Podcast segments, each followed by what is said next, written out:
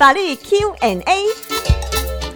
今天连线的是佩然律师事务所的陈军佩陈所长，所长晚安。主持人好，各位听众晚安。今天呢，所长要来提醒一下哦，打工族的朋友到底应该要注意些什么？因为现在其实很多年轻的朋友可能还在学校的时候还没有毕业，就开始希望累积一些社会经验，然后就开始在外面打工哦。打工哦，也真的是要注意一下自己的权益。首先呢，我先告诉大家，有没有规定几岁开始可以去打工？在劳基法其实是针对这个工读生可以打工的年龄。哦，它是其有做不同的规范的。嗯，哦，那首先就是说，依照劳基法的规定，雇主是不可以雇雇佣未满十五岁的人哦来公司工作。嗯，那但有几个例外规定，就是说，哎，如果他是国中毕业，嗯，那或者是说主管机关也认为说，哎，认可，而且这个工作环境还不会影响到身心健康，哦，才可以雇佣。哦，那这是主要是未满十五岁的部分。那另外针对这个十五岁以上和未满十六岁，那这部分就是属于劳基法的童工啊。针对这个童工。劳基法特别的哦，保障他的工作时间，也就是说呢，童工他每日的工作他是不可以超过八个小时，每周也是不可以超过四十个小时。嗯，那例假日也不可以工作，尤其是晚上八点到隔天早上六点这段时间哦，也是是不可以要求童工来工作的。那工作内容会有一些规定吗？因为毕竟是年纪比较小，所以说针对这个童工部分是不可以从事危险性跟有害性的工作。嗯，啊，比如说在。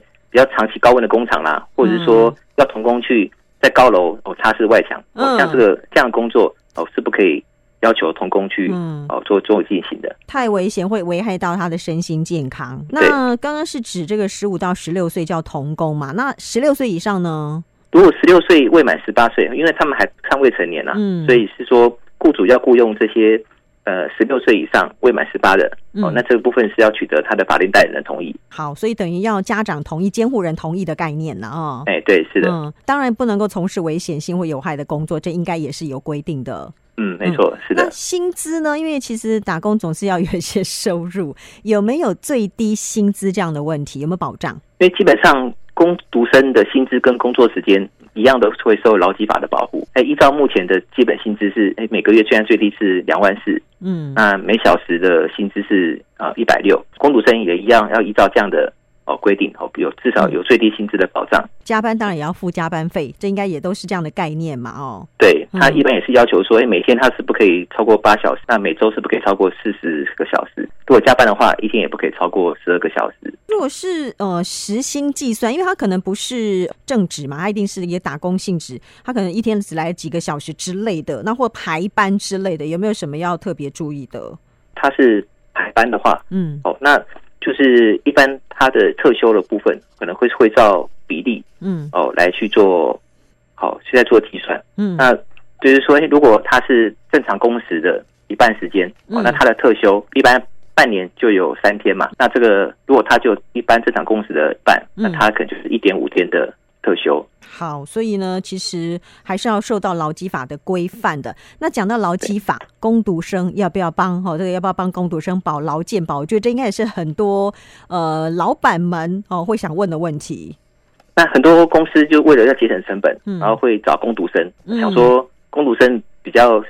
工作时数比较少哦，所以说就不帮他保劳健保，但是这样是不对的哦。依照这个劳工保险条例，只要比如说只要雇佣五人以上的公司，他就是要帮这个劳工投保这个劳保，即使是诶五人以下哦，虽然公司未必要帮公司保劳保，但是还是要帮这个员工投保这个就业保险跟提缴这个劳退金。那如果他同时有两份工作怎么办？可能这边也 A A 公司他也兼差啊、呃，也兼职，然后呢 B 公司他也是去去呃，比如说一天去个几小时，两家公司都要投保吗？对，如果是说兼职两份工作，那两家公司都是要投保。嗯，那只不过说他投保的金额是不可以超过月投保薪资的最高等级啊。健保呢？健保的话，那如果是说呃有同时有兼差的话，只要选择健保只要投保一次就可以了。员工可以自行选择，说时间比较长或者薪水交通。多的工作来投保，嗯、那当然雇主也应该为他保健保才对，投健保才对嘛，跟劳保是一样的，都有规定的，对，对不对？对，是的。哦，这个如果没有依法去帮劳工投保劳健保，其实是会被处罚的。哦，这个也请老板们哦，雇主们不要因小失大哦。工读生会有特别休假吗？天数应该怎么去计算呢？嗯，就是我刚刚所说的，就是说，呃，一般这个工读生他的工作时数，哎，不像这个全时的。哦的工作人员他的计算方式。嗯、那依照劳动部，他其实有过做一个注意事项啦，嗯、就是部分工时的劳工哦，他的年资一样是从受雇日哦来作为起算。但是如果是说刚刚讲的，他的工作每周的工作时数，哎，就短一般对比较短的话，哦，那他依然是照那个比例，嗯，哦，他的特休会照的比例会减少。哦，了解，就是按照比例来给特休假的意思，对不对？哎，是的，对。嗯，如果说他在这里工作，哦，他可能明年毕业了，留下来当正职工作，那这个年资可以累计吗？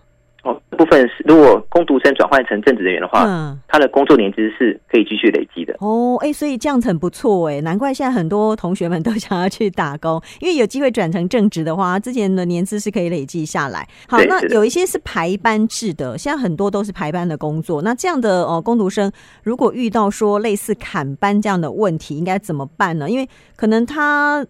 早就已经上个月月底可能就排好这个月的班表了，哎，可是做着做着，雇主就说：“哦，我们不需要这么多的人，就把你的班给砍掉。”可是这个工读生他已经是把这个呃，可能他的所得有一些呃计划使用，这样子有点麻烦呢，怎么办呢？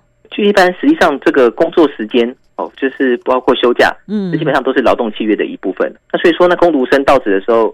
那跟雇主啊，如果是说有明确的约定好，说哎，到底是诶上班的时间是几个小时，嗯，我从几点到几点，嗯，啊，那原则上雇主就要依照这样的约定，提供这样的工作时数给工读生，嗯，那如果资方这边雇主哦单方面的突然哎临时说要工读生提早下班，嗯，或者是说叫他哎哪一天不用来，哦，但这部分的话一般都会视为说哎是雇主他的这个受领辞延啊，劳务的受领辞延，依照。这个民法的规定，那个劳工还是可以向这个雇主请求这个薪资报酬的。哦，好，所以不能够说一下子把我的班砍光光，然后我没有收入，这样不行嘛，对不对？嗯，对，哦、是的。好，那有职灾补助吗？这个我觉得大家应该也要一定要关心权益哦。对，这个特别出就是说，有只要有适用劳基法的，只要因公受伤都有职业灾害补助。嗯、那依照这个劳基法的规定，那个职业灾害补助它就有四种，一个就是医疗补助，哦、比如说他受伤啊。他这个患了职业病的时候，那就必须会要去补偿他这个医疗的费用。那一个就是工资补助，嗯，那就是说，劳工如果说因为生病哦，医疗不能工作，雇主部分应该要针对他原领的薪资要予以补偿。那还有一个是失能补助，也就是说，哎，他如果造成有些功能上，比如说手哦功能上的丧失，那有后遗症的话，主还是一一样按照这个。平均薪资及其失能的程度，要给予失能的补偿。但第四个就是说，但就是比较严重啦，比较死亡了。嗯，哦，那如果劳工因为职业灾害而死亡，那雇主其实是要除了这个给付五个月的平均薪资之外，嗯，哦，就当做丧葬费，然后并且另外还要。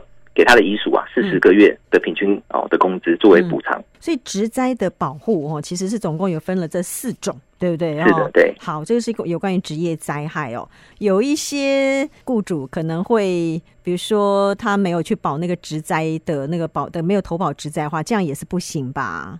嗯，对，这特要特行就是雇主如果说说呃没有帮这个员工投保劳保的话，嗯，那基本上就要雇主自己本身来啊负担。就刚刚所说的那些的补偿金，嗯、那如果是雇主他有投保劳保的话，因为劳保哦会帮他负担到部大部分的这个相关的补偿的费用，哦，这样可以大大的减轻就是雇主的。负担哦，所以雇主真的是不能够呃，就是投机取巧哦。对，是的，该保的、该投保的，一定要帮劳工来，要帮员工来投保哦。有关于调职的问题，我觉得这可能有些朋友也会碰到，因为他可能是一个呃连锁店之类的，那我要把你从 A 店调到 B 店等等，那工读生可以拒绝吗？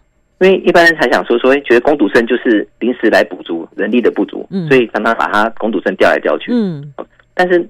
那个劳基法部分其实也是针对调职哦，它其实有特别的规范啊。嗯，哦，那必要符合几个标准，雇主才算是能够合法的哦来做做一个调动。那主要是说，第一个就是公司这边哦是不可以这个真的调动哦员工是真的是应在经营上所必须的，而不是说有不当的目的。因为有时候常遇到哎。老板可能不喜欢某个员工，嗯，就故意把他调到调很远啊，对，离他离他家很远很远，让他上班不方便啊，就是让他知难而退的概念嘛，对不对？对对对，这样应该不行吧？对对，这样子不行。如果调动是因为不当的动机，这个是法律所不允许的。第二个部分就是说，但对调职的员工来讲，是说他的工资跟他劳劳动条件哦是不能比之前更不利哦，至少是说要维持之前的工作要平盘的条件，对对对，嗯，哦，最起码要维持到哎相当的工资跟。劳动环境。那你再来说，哎，调动之后，哎，他的。工作内容，嗯，或者是说他的能力哦，可以胜任。那、嗯、如果说他很瘦小，你叫他去搬重的，这不是他所可以胜任的工作哦，这样子也就不行。不行。那还有，但如果调动过远的话，雇、嗯、主这边要必须要予以的协助，比如说从台北调到高雄，嗯，哦，但你至少你要。